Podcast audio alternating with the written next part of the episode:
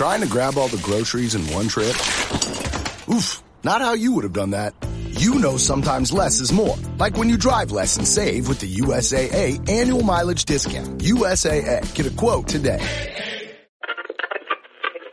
Esto es Subterfuge Radio.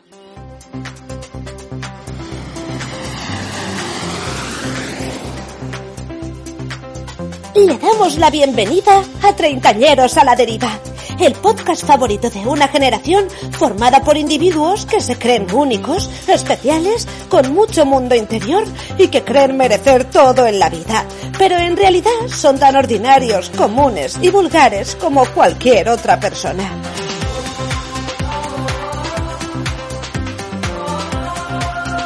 Treintañeros a la Deriva, un podcast dirigido y presentado por Sergio González.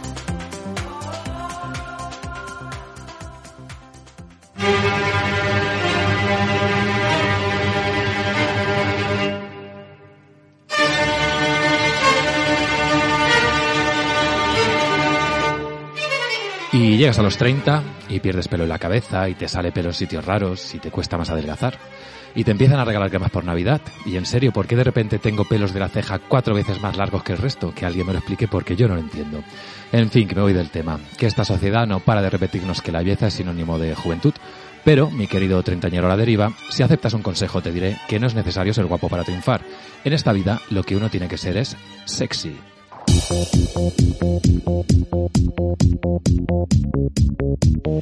You're so sexy, sexy, sexy. I need your love, I need no hesitation. You're so sexy, sex, sex, sexy.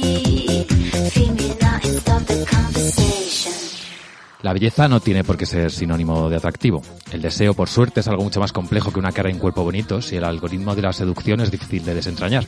Ese no sé qué, ese ne sais quoi, puede hacer que alguien te parezca irremediablemente sexy o que tú, sin siquiera saberlo, resultes asquerosamente sexy para alguien. Bienvenidas y bienvenidos un día más a 30 años a la deriva, un podcast grabado aquí en los estudios de Subterfuge Radio y presentado por Ses González, vuestro calvo sexy favorito. Tengo el honor de tener como invitada hoy a Benedita Bondage, travesti finalista de la segunda temporada de Drag Race España, que ha hecho de ser sexy su manera de ganarse la vida. Comenzamos. Treintañeros a la deriva. Hola Benedita, qué bien, muchas gracias por venir aquí, qué ilusión. Muchas gracias a ti por invitarte. No, por invitarme. ¿Me has llamado fea? ¿Por qué? Porque estabas diciendo que no sé qué de belleza, qué tal, pero que sexy. Entonces, claro, lo de que me hayas dicho sexy me parece bien, pero no sé si igual no me has llamado guapa. No, a, a lo que me refiero con, con esta intro es que eh, la sociedad, ¿no? Es decir, yo, eh, la sociedad nos dice como que a los 30 ya dejamos de ser jóvenes. Y esta sociedad al final lo que, lo, que- lo que nos vende es ser jóvenes y tal, que parece ya que, que al ser joven, que al dejar de ser joven ya la treintena como que ya no eres válido, pero yo al final he descubierto más mi atractivo a través de lo sexy que, que de lo bello. Totalmente. Ahí ves, ahí sí estoy de acuerdo. Ah, Sí. vale, vale, vale. Además es que los 30 son los nuevos 20, entonces o sea, Por seguimos siendo guapísimas, súper sexys y todo. Y a mí me gusta más la gente atractiva que la gente guapa. Totalmente, sí. Anda que no O hay gente que es guapa pero tiene menos pero no, gracia. pero es como si es guapa, pero le falta, pero bueno, tampoco me dice nada.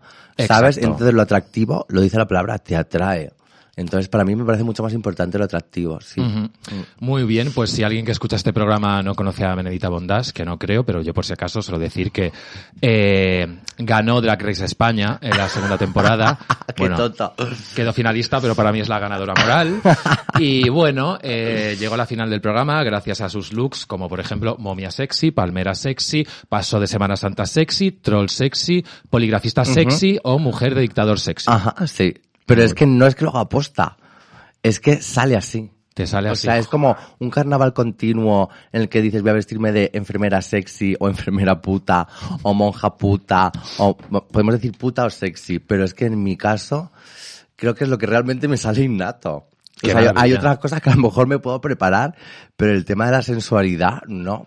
Es decir, tú vas por la calle y vomitas y te quedas sexy. Eh, no. Bueno, depende del mo- depende del momento, pero no. Cosas así no, pero bueno, hay cosas de, de por sí en, en la cotidianidad que pueden ser sexys o no. Es que yo creo que eso es, un- es como lo que hay entre el, el blanco y el negro, un Mm. montón de grises, pues lo mismo pasa con lo sexy, ¿sabes? Y lo que es sexy para uno igual no lo es para otro. Totalmente. A mí, por ejemplo, me parece muy sexy fumar, que esto igual no debería decirlo, Aquí se puede decir. pero de hecho yo empecé a fumar porque me parecía sexy. Sí, en esa época que era elegante, ¿no? De Claro, las divas de pero para tanto hombres como para mujeres, o sea, las divas del cine negro fumando, que se ve el humo de esta manera, ellas con su manita, tal cual. Pero también me encanta como un hombre que fuma como un cabrón, con una actitud como súper cañera, también me parece súper sexy. Ay, a mí sí, cuando tiran el cigarro así como un gar- con un garbilote. Eso, eso. Y ahora creo que hay un movimiento de nuevos fumadores jóvenes, que esto tampoco es que esté bien, pero como me parece sexy, me mola. Eh, como dijo Poppy Blasco cuando estuvo aquí, dentro de unos años eh, estará bien visto fumar, porque eso de vivir hasta los, 100 tra- hasta los 103 años es una ordinariez, porque vivimos en un planeta hiperpoblado y para qué vamos a estar gastando pensiones. Aparte, mira la- todos los mensajes que nos está dando el planeta. O sea, es que nos vamos a la mierda. Yo creo que realmente no deberíamos durar tanto. Exacto, pero hemos venido aquí a hablar de sostenibilidad. No, la sostenibilidad por ahora no es Por sexy. ahora, no. ¿Quién sabe?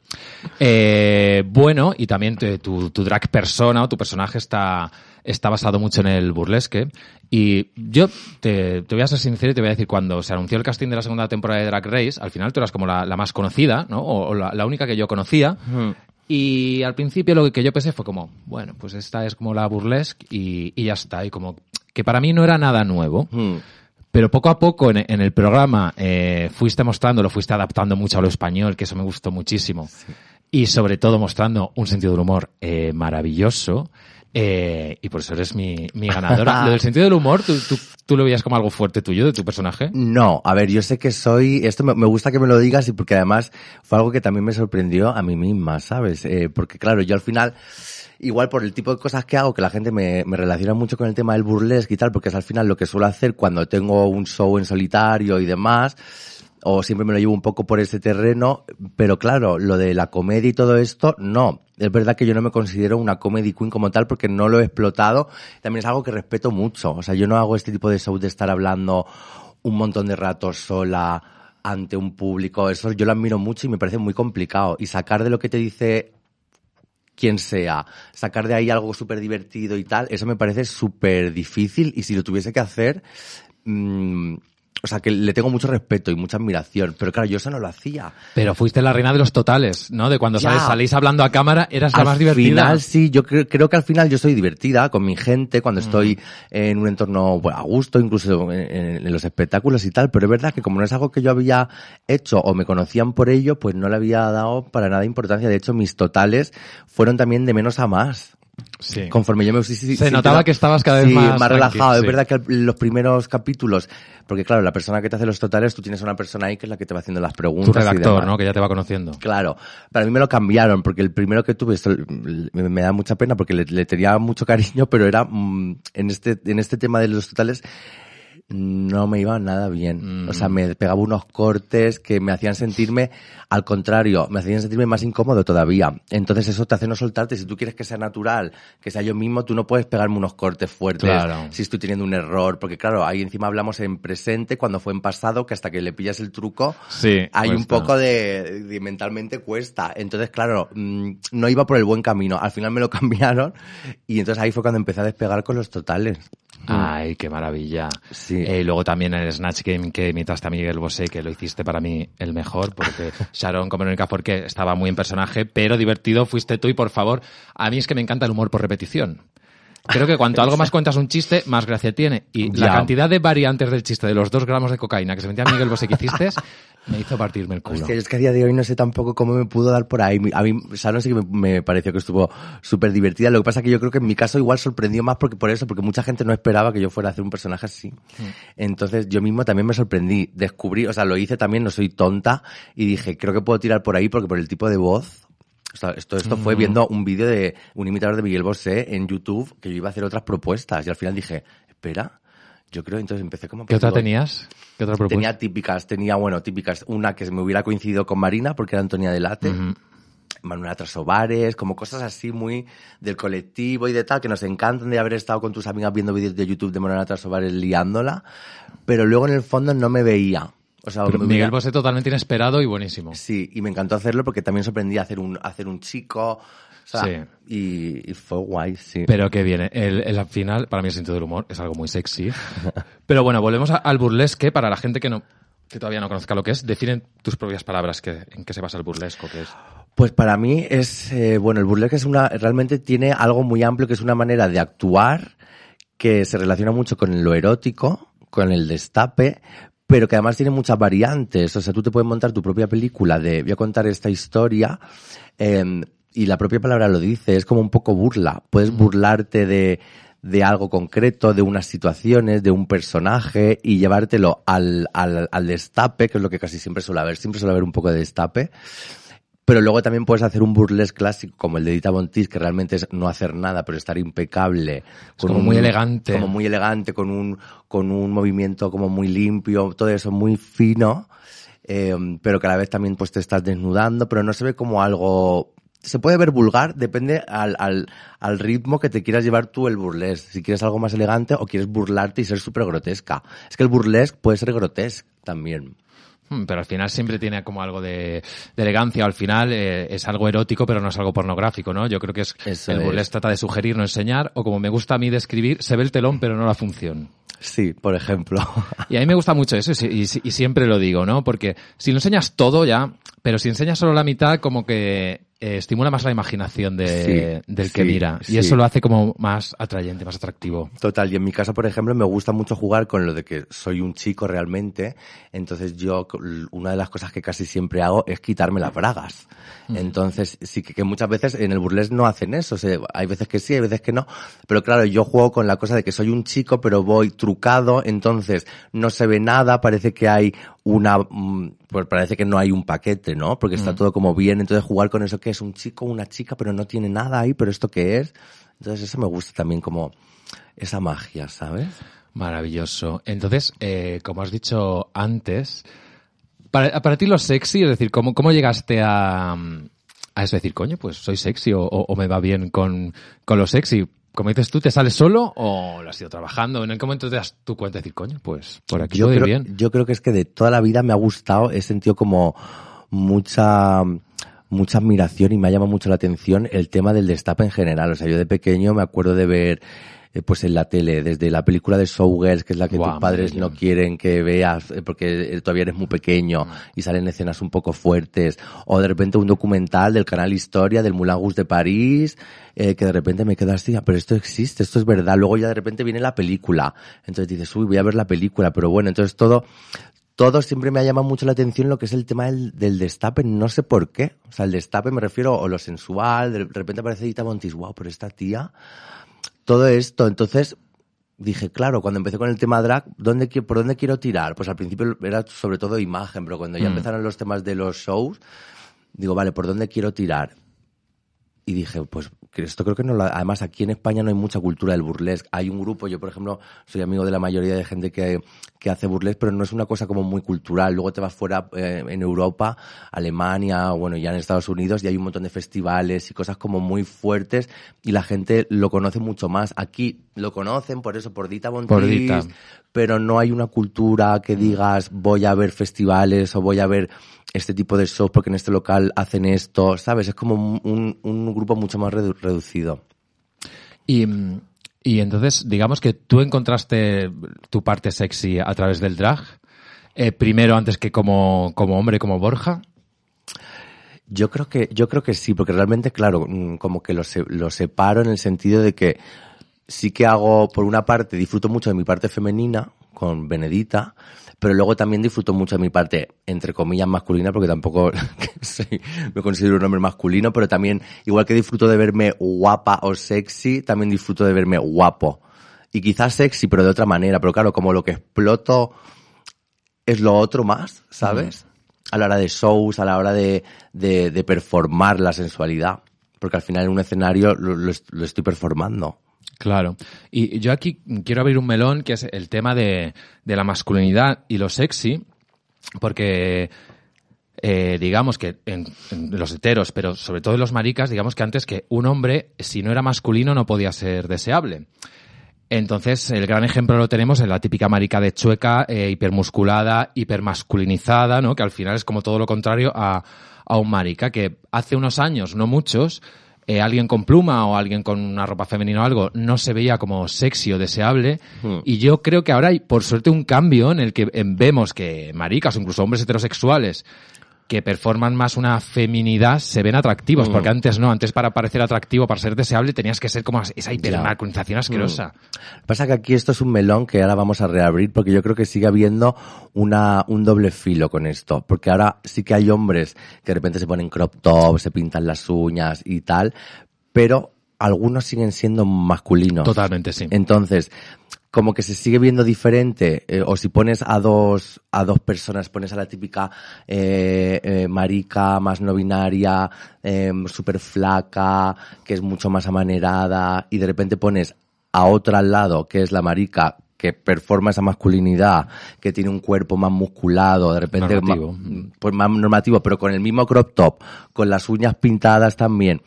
Eh, mucha gente sigue tirando o viendo diferente uno y otro. ¿Sabes lo que quiero decir? Eh, totalmente.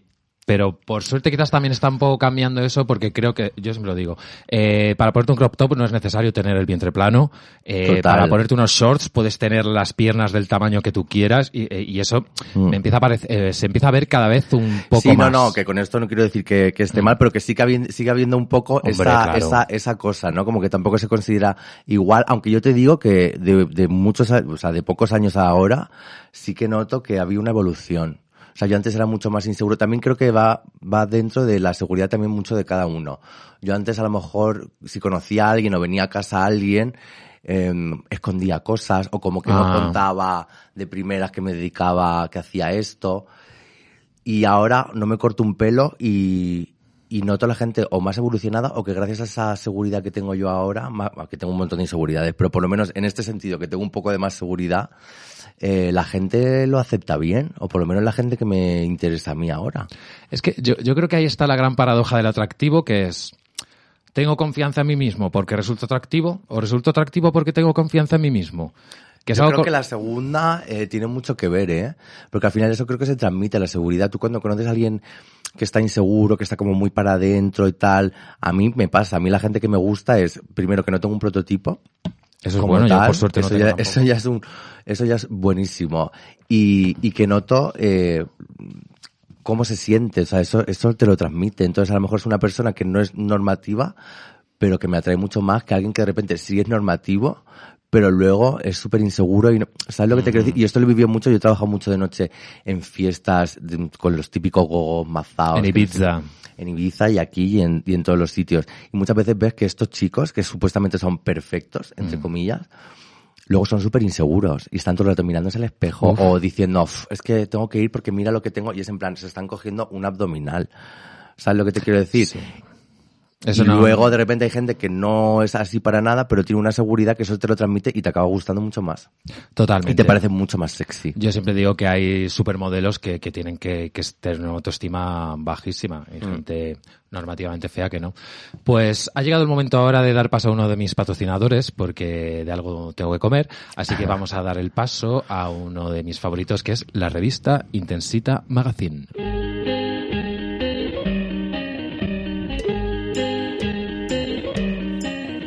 Cada miércoles en tu kiosco, Intensita Magazine.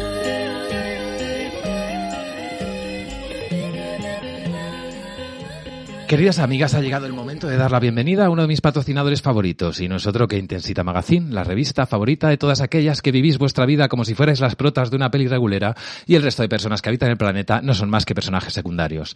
El número de esta semana de Intensita Magazine viene calentito con un especial de 300 páginas sobre la autoestima, con artículos y reportajes tan interesantes como Amiga, date cuenta, vales más que ese fistro que te ha hecho Ghosting. Así que ya sabes, corre a tu kiosco a por el nuevo número de Intensita Magazine. Bueno, Benet, ¿tú eres lectora asidua de esta revista? Pues la verdad que no, no la conocía. Pues muy mal, pero no pasa nada, que luego te regalamos, eh, te regalamos una suscripción anual. Por favor, claro que sí. ¿Vale? Pues nada, como Intensita Magazine patrocina esta sección eh, y viene con su especial autoestima, pues quiero que hablemos de, de justo eso de, de, de la autoestima y de esa paradoja que decíamos. Pero yo pensando eh, en refiriéndonos a- a- al atractivo físico, eh, suele pasar que todos tenemos una parte de nuestro cuerpo de la que estamos orgullosos o de que causa mucho, mucho interés y que al final eh, nos basamos en ella para, para construir el resto de, de nuestro atractivo. Pueden ser unos ojos bonitos, una sonrisa estupenda, unas larguísimas piernas, unos pechos turgentes o un pollón como un piano. ¿Cuál es esa parte del cuerpo tuya?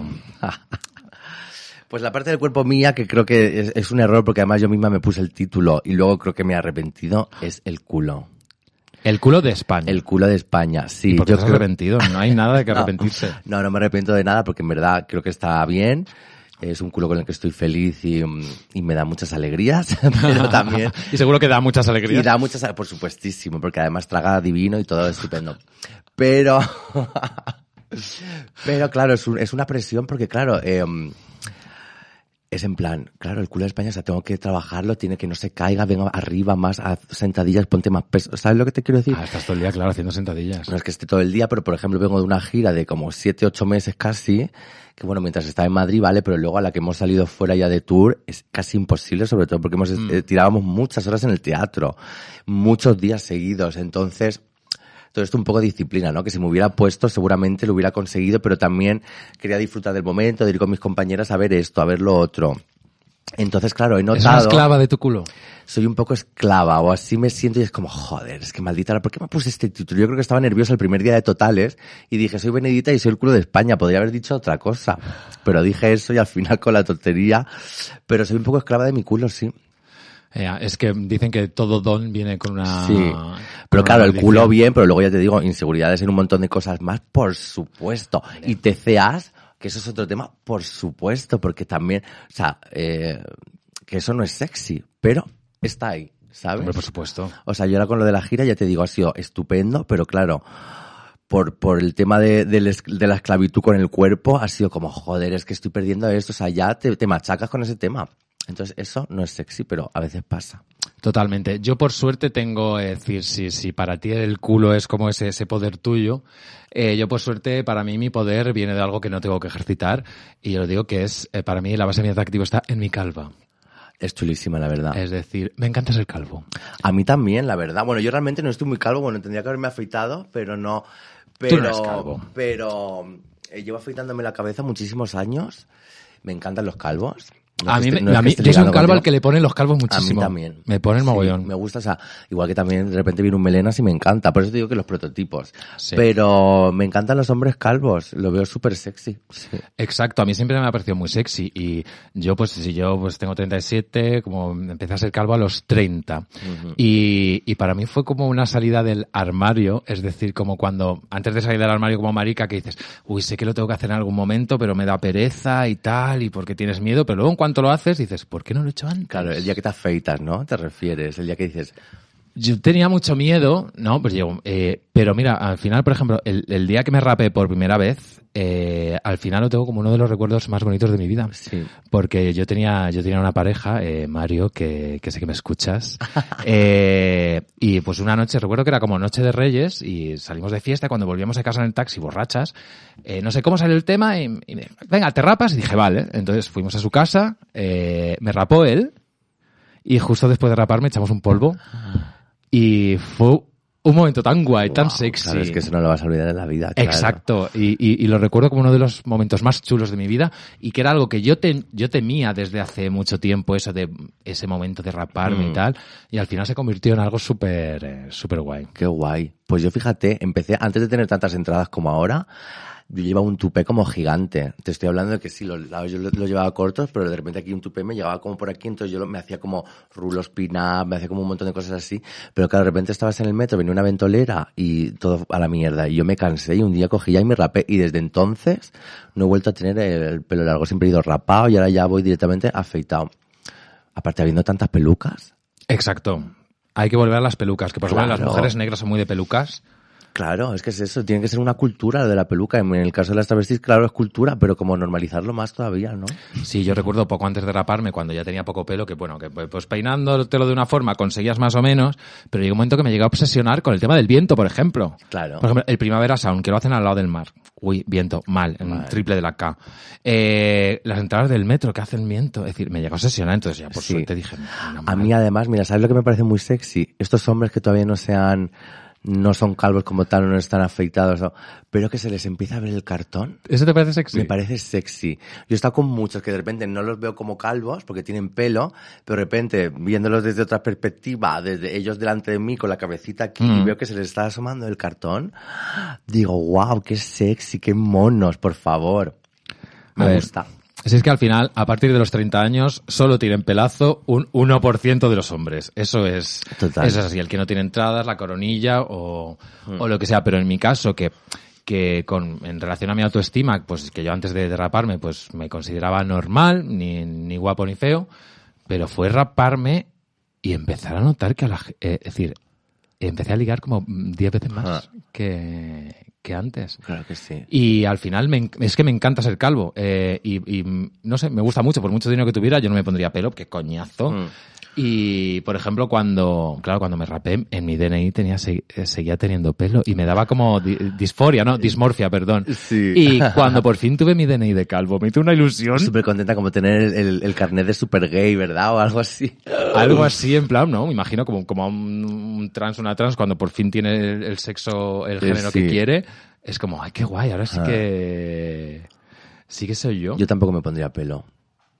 Me daría de todo, menos eso, fíjate. Si alguien quiere ponerse lo que... Mm. eh, No, claro, que todo el mundo que se lo ponga quien crea que, que vamos, el, quien quiera. Nosotras no queremos. Claro. Y yo, por suerte, mm, lo de ser calvo lo llevo con muchísimo orgullo, pero sí que es verdad el tema de la calvofobia. Hay de eso. A ver, por ejemplo, eh, los chistes de calvos están socialmente aceptados. Es decir, eh, por ejemplo, tú vas al típico show de monologuista de este Mm. cutre eh, y no le va a hacer un chiste a un negro, no le va a hacer un chiste a, a un gordo. Pero chistes cutres de calvos, Ya. por favor, es como que ya la gente digo en serio que estamos en 2023, que los Ya. chistes de calvos son Es que yo creo que realmente los chistes, ahora hay que, habría que hacer un máster en chistes de, de, de este siglo, ¿no? Porque ya hay muchas cosas, muchos temas que no deberían tocarse. A ver, no me parecen eh, los chistes de calvo, simplemente me parecen anticuados. Me Ya, parecen, por eso es como que están pasados de rosca. Si me das un chiste de, de calvo bueno, yo voy a ser el primero que, que me voy a reír. Otra cosa que me hace gracia, mm, no sé si considerarlo calvofobia o no, es considerar que, que, que los calvos somos como los chinos, que somos todos iguales. A mí me ha pasado muchas veces que me dicen, oye, ¿te pareces a mi primo? Y digo, ¿a qué es calvo? Y dices, sí. Digo, pues ya somos iguales. Hostia puta, no lo había pensado. Pero puede ser. Claro, hay una cosa en común grande que es una cabeza sin pelo. Claro. Claro, cuando no hay pelo no hay ningún tipo. Pero claro, luego hay diferentes tipos de forma de cabezas, que la gente también es más simple. Exacto. El otro día de fiesta en el skin me pasó que me tocan así el hombro por detrás, me giro y me dice alguien, hey, pero nada más ver, me dice, uy, perdona, me he equivocado de persona. Digo, te has equivocado de calvo, ¿verdad? Y dijo, sí. ¡Qué fuerte! y amigos míos de fiesta también me lo dicen en plan, uy, eh, le toca el culo al calvo Qué que no era. fuerte, no, sé si es, no sé si es calvofobia esto, pero vamos. Ya vale, ¿no? No sé. Yo le digo que para mí no es ningún problema, yo no tengo trauma. Mm. Pero sí que a lo mejor hay gente que tiene trauma, entonces mejor no. Pero bueno, en fin, tampoco pasa Tampoco nada. hay que darle mucha vuelta a las cosas. que como decía eh, ay, ¿cómo se llama esta travesti que se murió? Que son en Crónicas Marcianas. Creo sí, lo de tengo el coño con la pantoja. ¿Cómo se llama? Ah, la pantoja de Puerto Rico. No, la otra, Carmen de Mairena, Ah, Carmen de que decía siempre es peor tener en el culo un tumor, ¿no? Pues sí, totalmente. Pues ya está. Yo en el culo no quiero tumores, por favor, si no, No, ya qué no, hacemos. Pues bueno, muchas gracias Intensita Magazine por patrocinar este programa y como siempre termino esta sección con una canción de esas bien intensas, de esas para ponerte así a llorar mirando la ventana mientras llueve, ¿no? Pues eh, he elegido la canción de Lee, que es Likke Lee, es la de I Follow Rives, que todo el mundo se conoce el remix, pues tiene una canción maravillosa que se llama So Sad, So Sexy, porque de vez en cuando todos hemos estado muy tristones, pero a la vez sexys. Hostia, pues sí. Así que os dejamos con la canción. Dale. Don't turn around.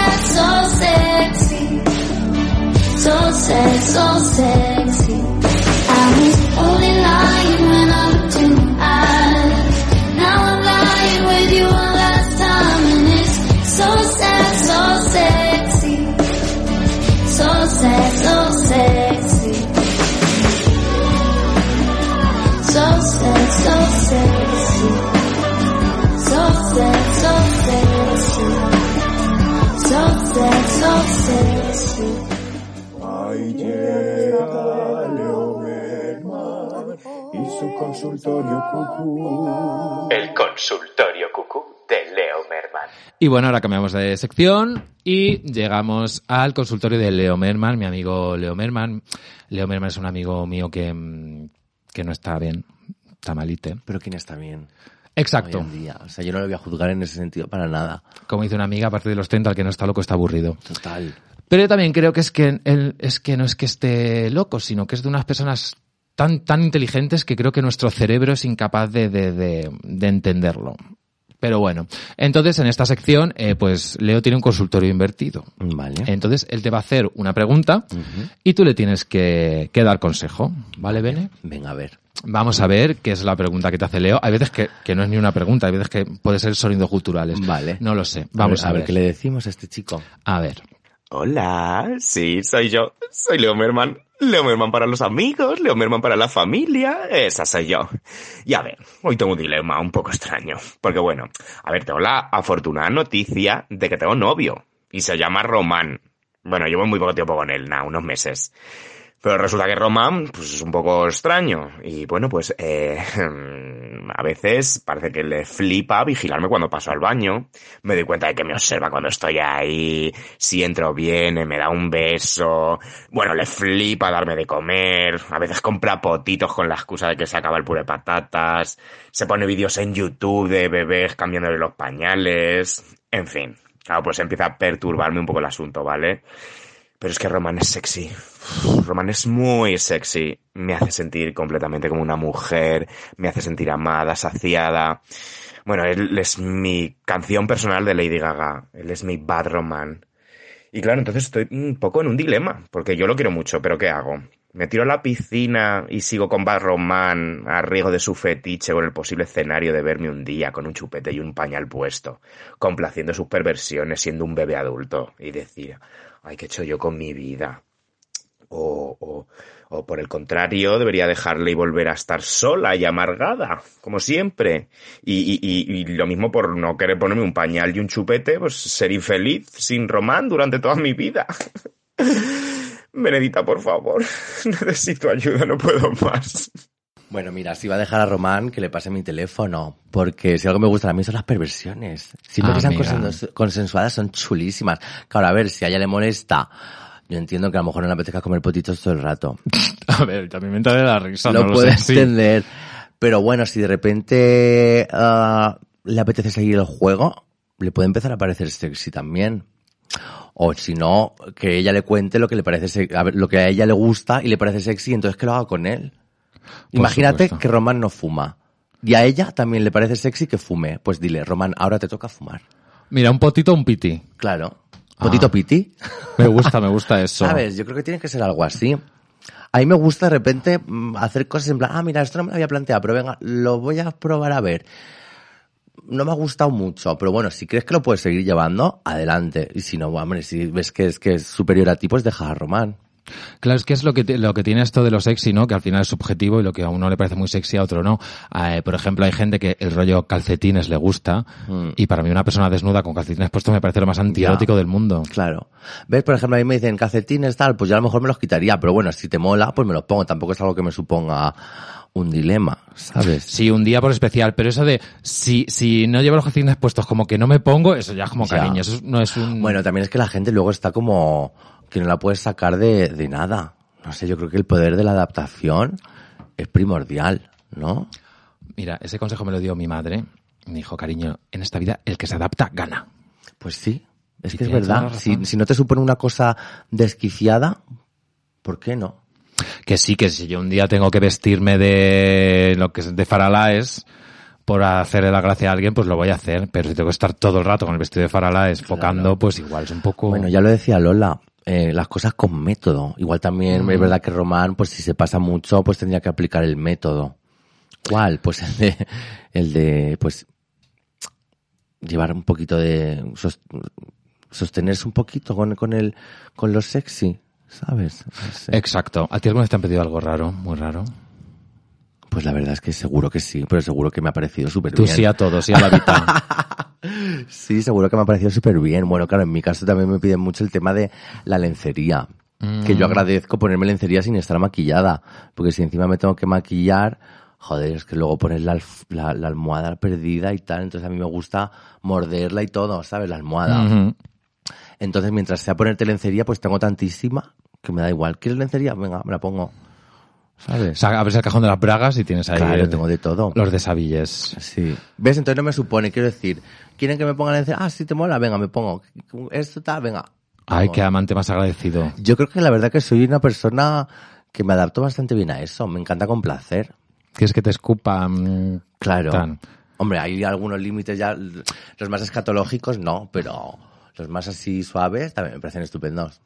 Hombre, por supuesto, siempre, siempre es divertido. Yo, por ejemplo, en estas cosas de la ropa, de la lencería, el látex, tal, es que para mí no hay nada más sexy que un cuerpo desnudo. Ya. Entonces, todo lo que sea ponerle cosas encima, no me parece muy sexy. Claro. Mm. ¿Ves? Pues es otro punto de vista. Mm. ¿no? Yo creo que para mí lo más sexy es eh, no llevar nada. Sí. Hombre, puedes llevar algo, pero luego pues quitártelo. Claro. Pero esta gente que le parece sexy, como llevar un traje de látex de cuero entero, que les tiene que sudar eso los muslos, Ya. un horror. Sí, además es que no transpira nada y cuando te lo quitas te da un frío. lo dices por experiencia, te lo han contado. Sí, no, me lo he puesto, me lo he puesto. No para, no para el sexo precisamente, pero para, pues de repente, un, una fiesta de estas que es más rollo fetis, que te invitan. Me acuerdo una vez me invitaron a el Torture Garden, el único que se hizo en Madrid, y nos vistió una marca de látex, y ahí sí que vamos entera de látex. Y claro, luego te lo quitas, me le viva. Eso me acuerdo. Y luego yo tengo alguna cosa que está guay, pero yo estas cosas sí que las utilizo más para lo que es la performance. Sí, en la ¿no? intimidad no tanto. En la intimidad, si me pides que me ponga una lencería, me pongo las típicas, pues, unas medias de no sé qué, de esto que tengo por ahí, que eso no, eh, no Del molesta. tenis. Que me las puedes romper y todo, ¿sabes? ¿Y qué no le parece sexy a Benita Ondas? ¿Hay algo que te corte el rollo? Me corta el rollo la gente... A mí me gusta que haya como buen rollo y naturalidad.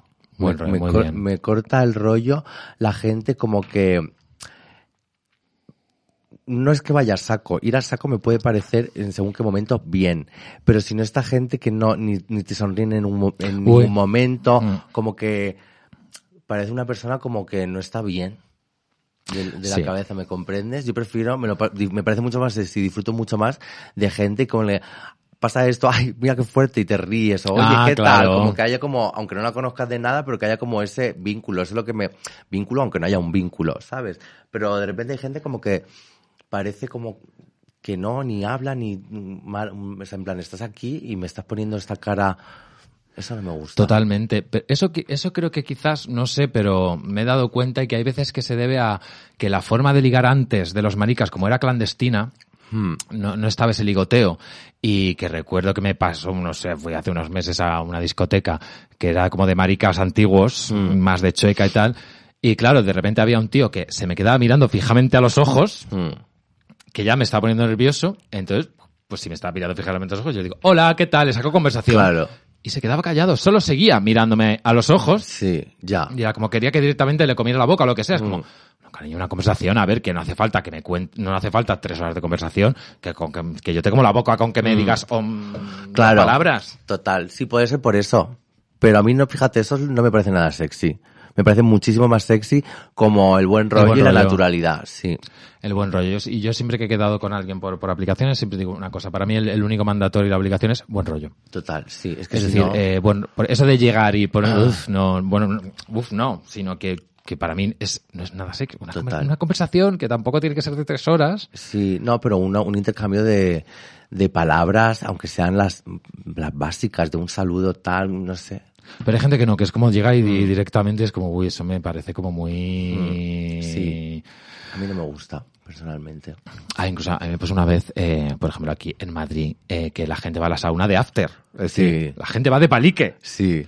Y es algo como, al final, muy de Madrid. Pues hace, hace un tiempo fui con, con mi amigo Chema a, a Valencia, a una sauna. Eh, pues eso, íbamos de palique, en plan, Claro. pues venga, como de after. Y, y llegamos, y había gente, ¿no? y nosotros, hola, soy Sergio, hola, soy Chema, soy del Bacete, yo de no sé dónde, ¿qué tal? Y se nos quedaba la gente flipando. Sí. Como nos están hablando. Sí.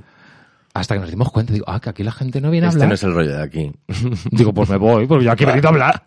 Porque ligar puedo ligar en cualquier sitio, hasta en una Qué carnicería. fuerte, fíjate. Pero bueno, Para que veas tú de una comunidad a otra.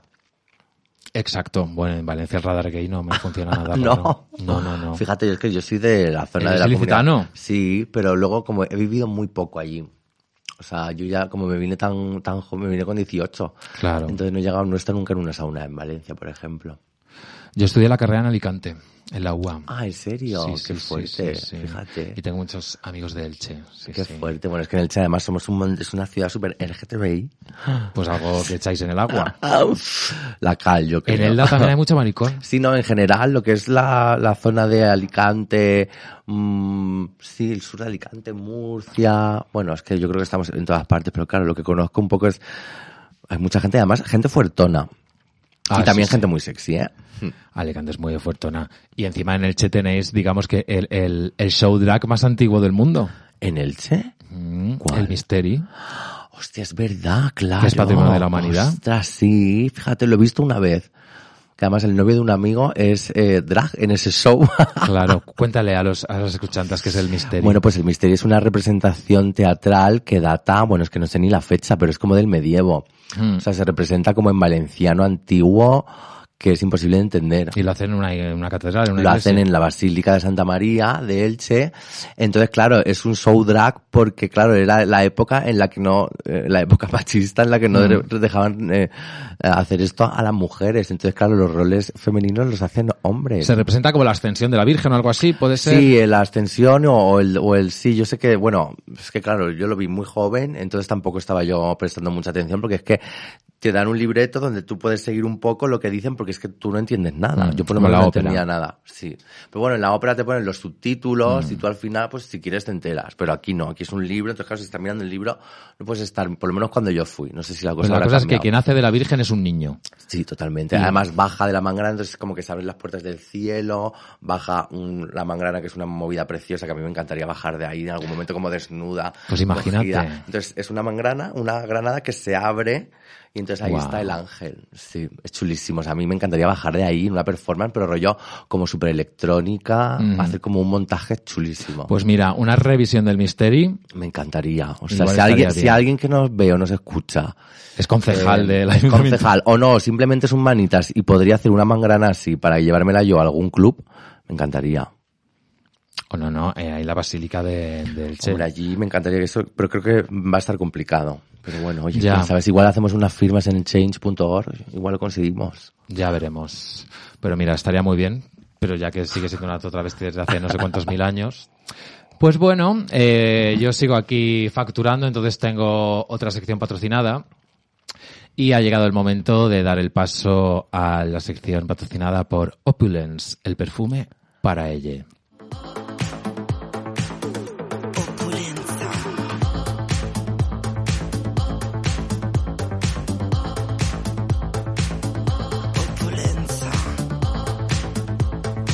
Opulence, el perfume para ella.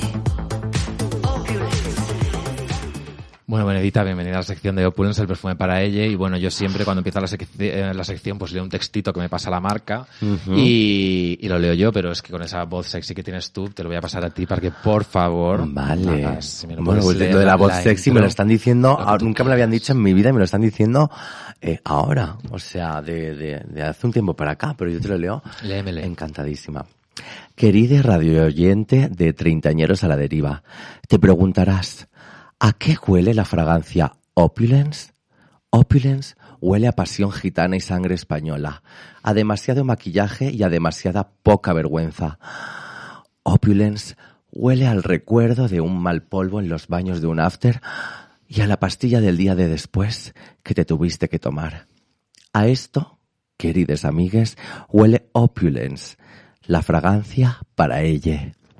Bueno, bueno, Chicken Skin, ¿eh? ¿Te ha gustado? Maravilloso. Qué guay. Luego, ahora luego te, te doy un, un Una- pack de Opulence que lleva gel de baño. Por lo menos una muestra mínima. Una- una claro. Lleva, no, no, lleva de todo. En neceser de viaje. Ay, qué maravilla. Y, y todo. Pues bueno, Opulence es como el, el, el patrocinador que tengo más, así más, mm, más sexy de todos. Sí, pues colaboremos con él, Claro. claro. Entonces, eh, yo quiero aprovechar esta sección para hablar de lo que a mí me parece realmente sexy, lo que me pone palote a mí, pero palote de verdad, mm, lo que me suela bilirrubina, que no hay cosa que me parezca más sexy en esta vida que alguien que es amable y tiene buena educación. Qué guay, ¿ves lo que decíamos justo? Es que es primordial, sí. Luego ya te puede tratar como una puta, Eso, darte un sí, sí. azote, escupirte, pero eso es ya dentro de la performance. Yo creo que estamos hablando todo el rato de performar y es que, verdad, la vida yo creo que es una performance. Entonces, tú puedes hacer tu performance, pero fuera de ella, que haya educación, buen rollo y todo esto. Es que si no, no. Exacto, para mí no hay nada más sexy que ver a una persona que trata bien a los taxistas, que dice hola, gracias de nada, por favor, a un cajero de supermercado, a una camarera. Me pone muchísimo, Te entiendo. Sí, sí, sí. totalmente. Te gana. Eh, Como dices tú, luego la cama llámame puta. Claro, a mí eso me encanta, performar en plan, úsame y tal, trata, o sea, soy tu puta, ok. Pero bueno, en ese momento, luego, las cosas se hacen bien, por favor. Y se piden por favor y Se gracias. piden, por favor, y de sí. nada, y al final el burlesque, porque el burlesque es como, un- no, es también utiliza como mucho esa buena educación, porque si yo me imagino una diva del burlesque, me la imagino como de esas divas que aunque luego sean unas zorras de puertas Mm. para adentro, van a un sitio y se comportan como muy educadamente y elegantemente. Sí, porque la elegancia yo creo que tiene un punto de, de buena educación, ¿sabes? Tú, por ejemplo, yo lo que hago, y se, se suele hacer mucho en el tema del burlesque, antes de quitarte alguna prenda, eh, pides el aplauso. Ay, sí, eso pero se haces. pide con gracia, con buen gusto. Sí. Entonces, ¿sí quieres que me quite el sujetador y enseñe las tetas? Vale. Gánatelo.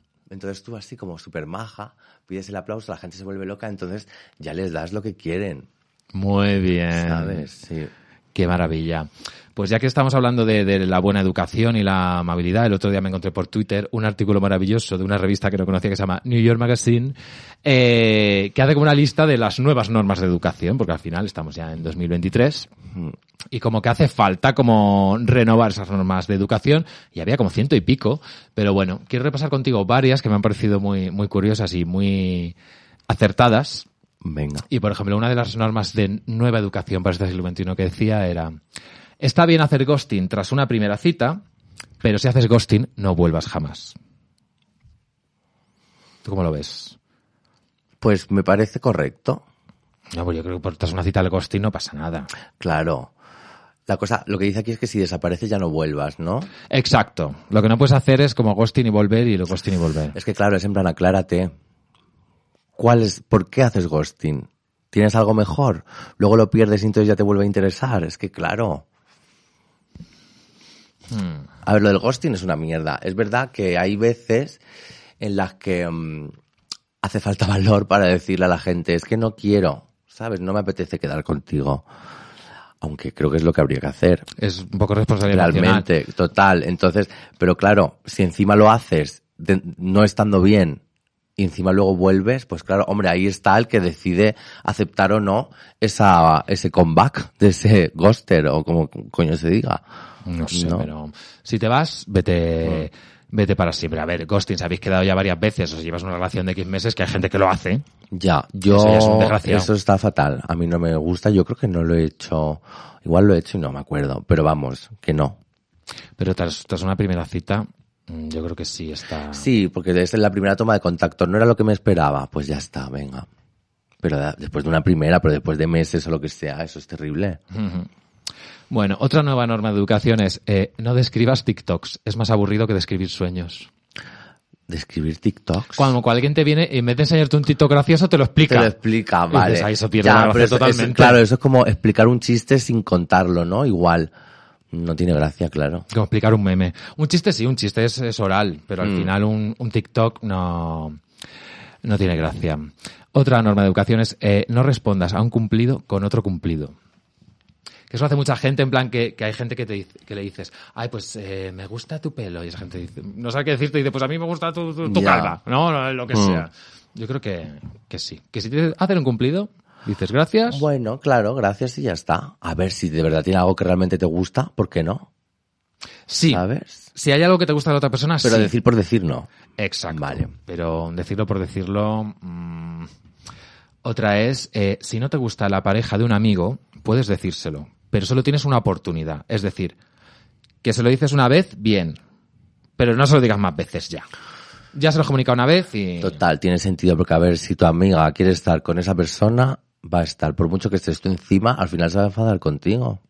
Total, sí, sí, yo se lo Es que hasta que no se dé la hostia a ella, aunque tú ya lo veas de antes, porque tú eres muy lista y un poco bruja, avísala, vale, díselo una vez. Pero claro, no estés todo el día pica pica, no me gusta, porque es que al final se va a liar, y vais a acabar fatal tú y tu amiga. Sí, yo solo tengo claro que, mm, que con las parejas no te metas, porque encima lo que una persona ve desde fuera de una pareja es el 0,1%, Mm. Que sí que está bien decirlo una vez, pero Claro. tampoco te pongas cansino. Otra cosa, estoy pensando, es que otra cosa es que tu amiga te esté hablando fatal de su pareja porque él hace esto, le hace lo otro.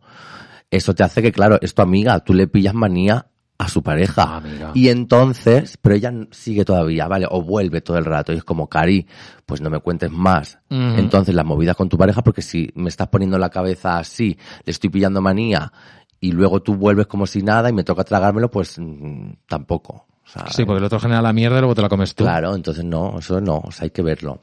Mira, eso, eso me gusta.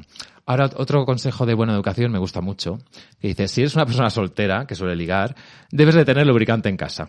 Te folles a quien te folles, seas hombre o mujer, te folles a hombres o mujeres. Ten lubricante en casa. Bueno, yo lo aconsejo, yo lo tengo. Siempre hay que tenerlo, ¿no? Sí, que luego ya puedes adaptarte, o yo que sé, si tienes aloe vera y no tienes lubricante, pues cógete una rama de aloe vera, que también seguro que va a estar súper bien para la zona. Pero sí, yo recomiendo tener. Siempre, siempre hay que tener, incluso para a amigos, amigas, amigas heterosexuales que nos escucháis, que Sí. seréis uno o ninguno, eh, hay que tener lubricante en casa. Sí. Siempre. Otro es, que esto me parece muy interesante, que dice, como tema de conversación para romper el hielo con alguien, no tiene por qué ser obligue, sino alguien Mm. que conoces en una fiesta, no le preguntes de qué trabaja. Es clasista y hay otros muchos temas para romper el hielo. ¿Cómo lo ves? Pues lo veo bien. Eso creo que es algo que es muy típico. Bueno, creo que en España no es tan típico. Es que yo a veces veo como en cosas típicas que se hacen en tal país, ¿sabes? O 10 cosas que me sorprendieron de vivir en tal. Me gustan mucho como esos vídeos de, del YouTube, así como para entretenerme, me los pongo a veces. Eso creo que en España no lo hacemos tanto, pero en otros países, en otros países sí. Te preguntan mucho como, eh, ¿a qué te dedicas? Y es como, y aquí como que da más igual. Aunque a mí me lo han preguntado alguna vez y yo incluso seguro que lo he preguntado. Pero Yo, creo que ya me parece como clasista. Sí, es como, vale, si te diga lo que te diga, ¿qué importa, no? Claro, Ah. porque al final, ¿no? Que al final parece que unos trabajos son mejores que otros, cuando al final yo creo que todos están precarizados. Mm. ¿No? Es decir, ahora qué más da que alguien te diga que es camarero o que es ingeniero aeronáutico, si es que todos son Totalmente. Incluso médico, o sea. Amiga. Entonces yo creo que es algo que se debería incluso un poco de, de evitar. Sí, ha- habría que abolirlo, sí. Mm. Otra, otra norma que me encanta dice, después del instituto no seas una diva de cumpleaños. No lo utilices para comportarte como un dictador y demandar cosas. Si cumples años es porque estás creciendo, así que crece. Hmm. Esta gente que como es su cumpleaños tienes que eh, obedecer a todo lo que te digan. Hostia, eso es súper dictatorial. Yo no estoy de acuerdo, sobre todo, fíjate, yo ni celebro mi cumpleaños. O sea que imagínate. Es mi fiesta y lloro porque quiero. Cari, vamos a pasarlo bien y acompañarte, pero tampoco te vuelvas loca, ¿no? Claro, gente que dice, es que, es que mi cumpleaños es súper, es que para mí es muy especial, digo, y para, y para mí, y para mí también, lo que pasa es que si no lo digo 20 veces al día como tú, Ya. ¿qué pasa? Que, Ah. que cuando uno está diciendo es que mi cumpleaños es muy especial, parece como que el, eh, ¿qué pasa? ¿Que el mío no? Claro. ¿Qué pollas? Ya. No hay que darle tanta importancia a los cumpleaños, de hecho. Celebrar está muy bien. Yo, de hecho, prefiero celebrar los cumpleaños de los demás que el mío, no te digo más. Ah, pues mira, eso siempre es bien. Mm. Bueno, yo celebrar cualquier cosa me, También. sí. me gusta. Mm. Pues muy bien, pues muchas gracias Opulence por estar aquí un día más. Ay, sí, Opulence. Un placer. Luego te damos, ya te digo, el necesario y las muestritas. Vale. Opulence. El perfume para ella patrocina Treintañeros a la deriva. Y bueno, ahora seguimos con, con otra sección, que esta sección es la sección de mi madre. Porque es que, bueno, eh, mi madre decidió pues vivir desde hace casi 20, 15 o 20 años eh, vivir su vida a través del budismo. Ella, ella es budista. Y, y bueno, entonces me gusta porque ella siempre tiene un punto de vista diferente para, para enfocar cualquier cosa. Y en, en el tema de la belleza el atractivo físico hay algo muy curioso. Y es que eh, el budismo es consciente de que a, a las personas nos atraen las cosas bellas. Entonces, según el budismo, la gente guapa es que ha tenido buen karma en vidas anteriores. Sí. Sí, sí, sí, sí. ¿Tú crees? Según el budismo, Según el budismo, pues Sí. fíjate que para ser el budismo, que yo es una cosa que, aunque no lo conozco mucho, me parece como muy de gente con la cabeza Ujú. y los pies en la tierra, ¿sabes? Eso me parece que está un poco desfasado, ¿no? a que sí, está claro Sí. que dices, uy, no me imaginaba yo que el budismo... O sea, ¿qué pasa? Que encima estás, estás eh, apartando a una persona que supuestamente no es tan bella porque ha tenido un mal karma, no me parece bien. Según mi Sobre madre, todo porque encima hay mucha gente hija- guapa hija de puta. pero entonces era fea en su siguiente vida. Claro.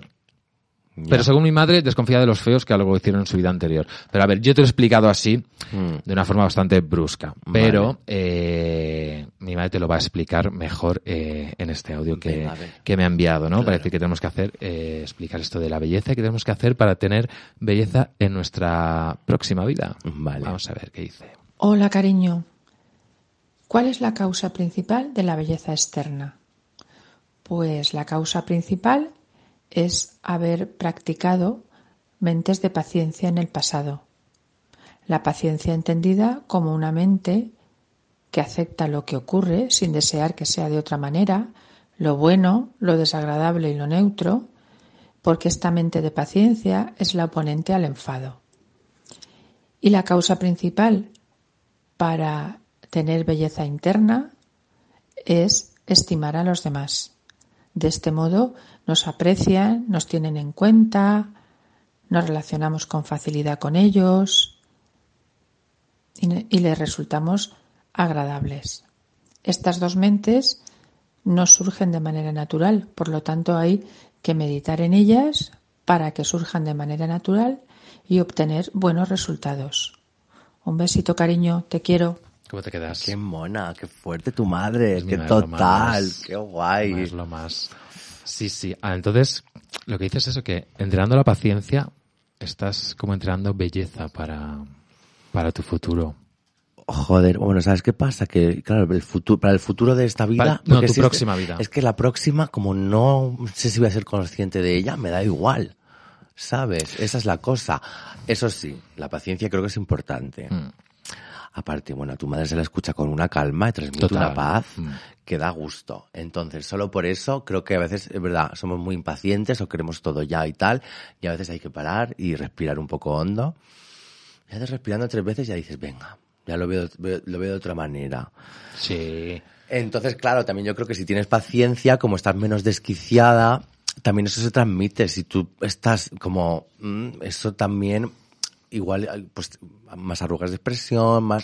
¿sabes? Entonces, la paciencia creo que sí puede ser importante para también, sí, una, una, sí, una estabilidad facial. Estabilidad facial, me gusta, me gusta ese concepto. Yo una cosa de las pocas cosas que he aprendido a la treintena es eso, ¿no? Es la paciencia, ¿no? Que dices, "Che, que tampoco pasa Mm. nada, ¿no? Digamos que antes más joven, como lo quieres todo ya y... Sí, démosle a cada, a cada cosa su momento, ¿sabes? Y eh, ese rollo, pues si no... Y las cosas vienen, vendrán. Bueno, pues muchas gracias, mamá, eh, por eh, siempre tus comentarios muy iluminadores. Y ya que estamos hablando de madres, eh, ya antes de terminar me gustaría eh, hacerte una pequeña propuesta y es que seas mi madre drag. O mi prima. Bueno, esto me lo han pedido tanto. drag, ya lo sé. Pero bueno, a ver, ya que hemos venido, habrá Venga. que jugar. Porque, a ver, mm, yo algún día me presentaré a Drag Race temporada 28. pe- De momento estoy en el, en el momento de las ideas, entonces tengo varias dudas y quiero que, que tú me que tú me ayudes. Claro que sí. Primero es el nombre. Dudo entre tres. Entre Vale. tres nombres. Así que a ver cuál, eh, cuál te gusta más. A ver. Yo soy de Albacete. Ajá. Entonces, un primer nombre que tengo es Miguelita de la Roda. Milita la Roda. Bueno, es guay. Mi madre es de Albacete también. Ah, ¿sí? ¿eh? ¿De dónde? Sí, de un pueblo que se llama Las Peñas de San Pedro. Peña de San Pedro Maricón. Tengo una Sí. prima ahí. ¿A que Pues vamos a ser madre, primos? Pues mi madre es de ahí. Lo que pasa que era pues el, típico, cuando iban, inmigraban a la zona del Levante, de toda esta zona de Andalucía y de Castilla y tal. Eh, pero sí. En Alicante es que si todo el mundo tiene abuelos, madre mía, de las Peñas de San Pedro. Pues Sí. yo tengo familia ahí. Bueno, pues un primer nombre es Miguelita de la Roda. Otra opción que tengo es la Mostra de Asteten. No sé si te acuerdas tú del monstruo de Asteten. Sí, pero claro, la mos, vale, sí. Pues el, el monstruo de Asteten, para quien no lo sepa el que está escuchando, pues fue un señor de Austria que tuvo a su hija en, en- en- Fue encerrada como 15, 20 años. y teniendo hijo con su propia hijo, hija. guau, es un fuertísimo. Bueno, un horror. Ajá. Por la Mostra de Asteten. Vale. Ella. Y el tercero que me pega mucho que es eh, Rosy de Empalme. Rosy de Empalme. Yo, a ver, no te conozco mucho. pero bueno, por lo que hemos estado hoy hablando y tal, yo creo que Rosy de Empalme es el... También tú piensa, aunque yo sea tu madre ahora mismo y te, y te pueda... Yo también quiero que tú te sientas cómoda, porque va a ser un nombre que te va a acompañar Toda la vida. Toda la vida. Entonces, de todos estos tres, ¿cuál es el que a ti, eh, te- con el que te sientes más identificada o te sientes, sí, como que te pertenece, como que te, te ves reflejada en este nombre? Eh, yo, Rosy de Empalme.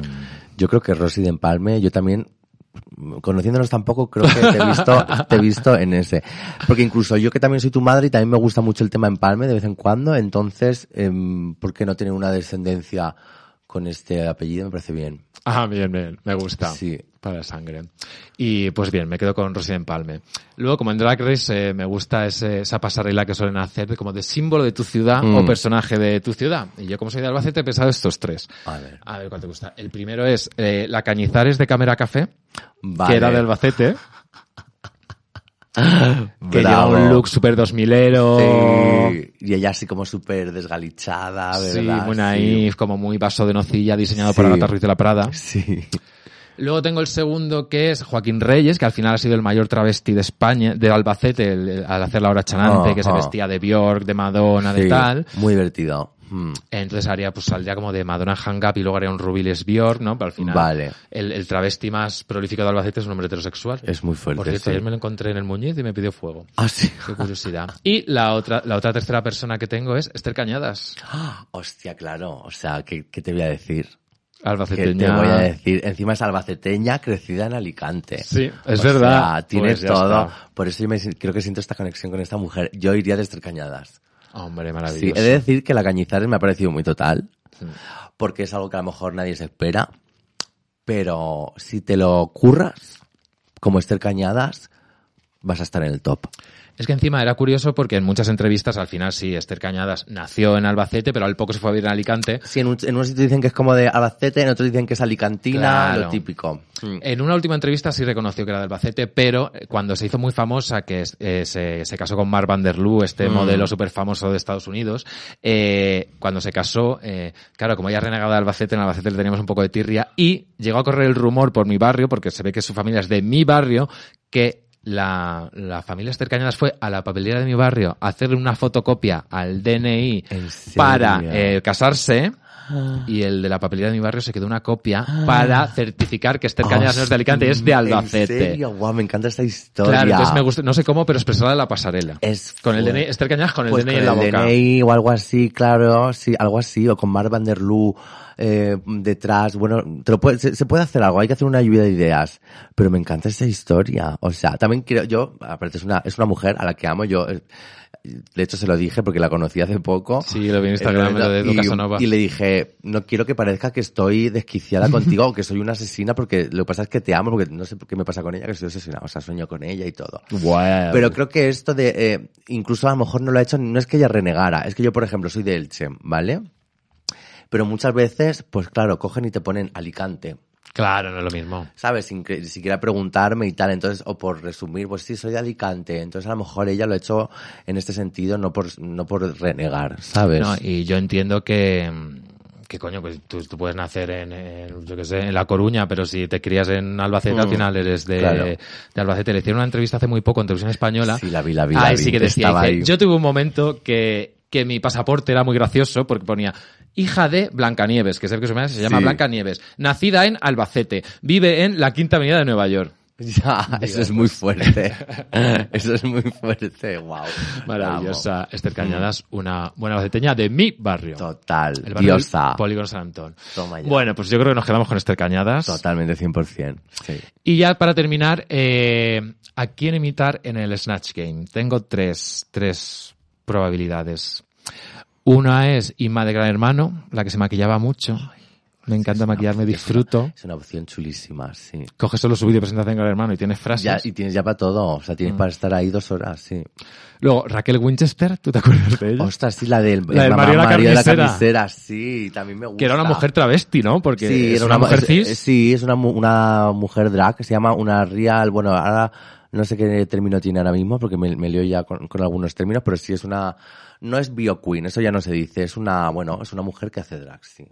Pues Raquel Winchester y hacer así rimas ordinarias y tal. Y lo que pasa es que el acento andaluz, Sí. Bueno, si cantas la canción todo el rato, el Mario de la carnicera. sí, o frases de la canción. Yo cogí muchas frases de canciones. Amante Van Diller, por favor. Claro. Es que en serio, qué bueno era que eso. El truco está en coger eh, títulos de canciones de, en este caso, Raquel Winchester, que tampoco sé si tiene muchas. El Mario de la carnicera, las payas no pueden ir al Lowen, que es más menos conocida. Vale, claro, yo es que solo conozco la del marido de la carnicera. Entonces, pues cógelas y de ahí es ir contestando a raíz de eso. Claro, a mí Miguel Bosé tenía un repertorio que me daba. Mm.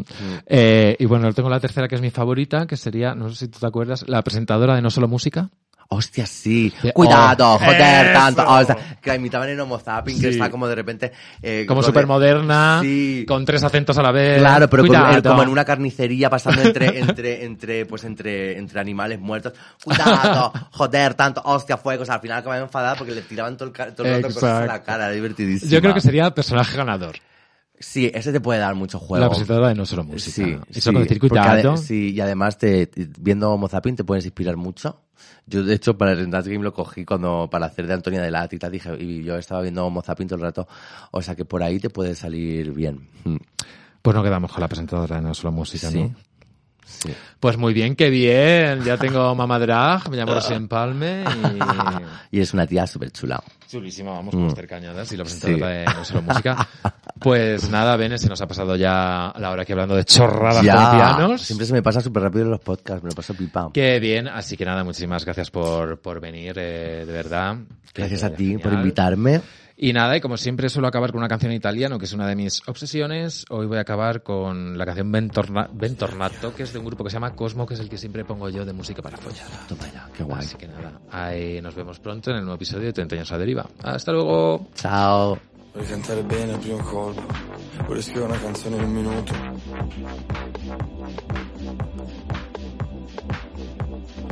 Fare tutto in un unico concerto.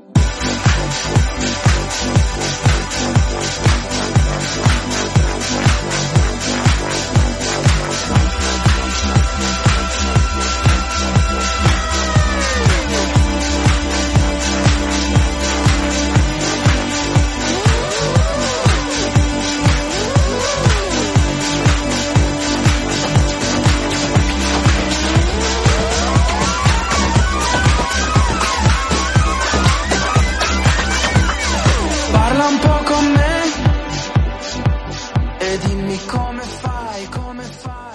Has escuchado Treintañeros a la deriva, un podcast producido por Subterfuge Radio.